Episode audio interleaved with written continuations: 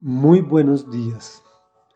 El tema de hoy se llama Fue y cumplió las instrucciones. Es la segunda y última parte en que dividimos el capítulo 4 del libro de Esther. Para los que acaban de llegar les contamos que Amán, en nombre del rey Asuero, ordena exterminar, matar y aniquilar a todos los judíos y saquear sus bienes, esto todo en un solo día.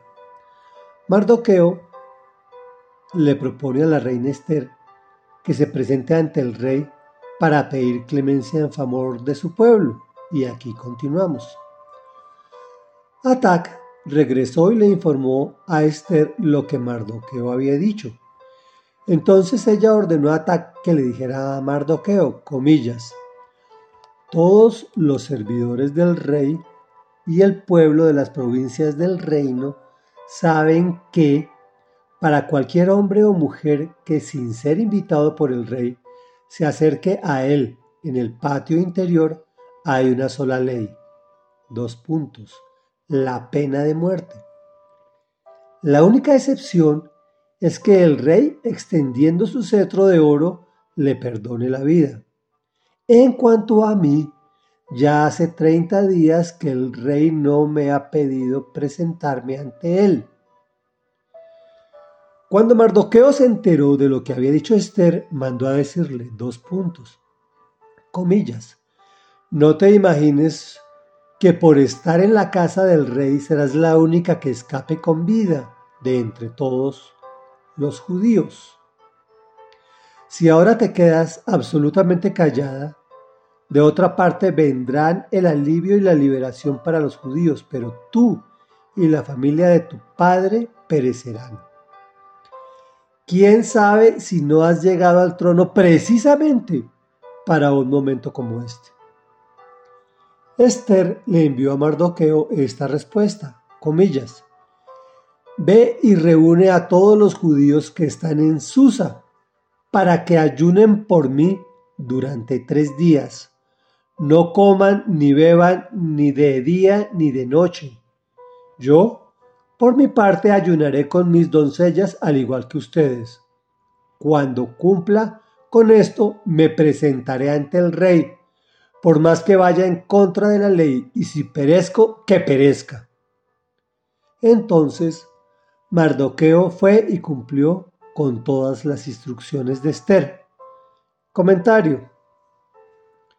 Cuando las cosas se ponen difíciles, tendemos a perder el juicio y tomamos decisiones apresuradas, que normalmente no son las apropiadas, como pasó con Mardoqueo, pidiéndole que fuera y saliera como una loca Esther.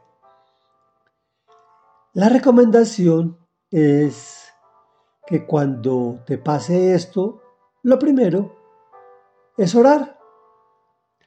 Hace poco me ocurrió y no oré. El resultado fue una catástrofe total para mí y para mi cliente, a quien afectaba mi decisión. Por supuesto, quedé muy mal. El enemigo acomoda todas las cosas para obligarnos a tomar decisiones sin consultarle al Señor. Nos manda la situación apremiante cuando estamos bien ocupados, sin tiempo, a la distancia, que te obliga a un desplazamiento largo y demorado, compromisos inmediatos comerciales y familiares simultáneamente, etcétera, etcétera. Y esto en decisiones no trascendentales.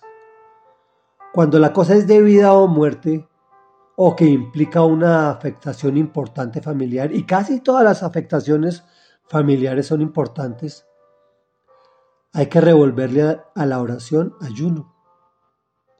Volviendo a nuestra historia, el consejero termina siendo el aconsejado.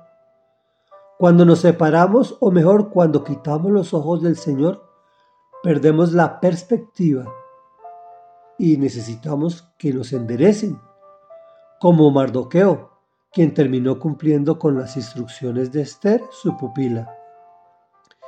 Reflexión. Hay una frase célebre entre el, pueblo creyente, comillas, te doy una idea original, dos puntos, vaya y ore. Si te la recuerdan a ti, no te molestes. mejor haga como Mardoqueo, que entre otras cosas era un hombre sabio, que terminó cumpliendo con la instrucción de su pupila. Oremos. Bendito Rey Dios y Padre de la Gloria. Hoy venimos ante tu presencia a pedirte perdón, porque frecuentemente nos ocurren estas cosas inclusive a los que te amamos y a los que pretendemos ser espirituales, que se nos acumulan muchas cosas al tiempo y se nos olvida que el mejor consejero de todos eres tú. Cuando venimos en oración a ti, calmas nuestras ansias, ordenas nuestros pensamientos, nos guías, nos muestras el camino, la solución, que siempre está en tu palabra, Señor, y siempre es hacer lo correcto. Pero lo primero es buscar de ti.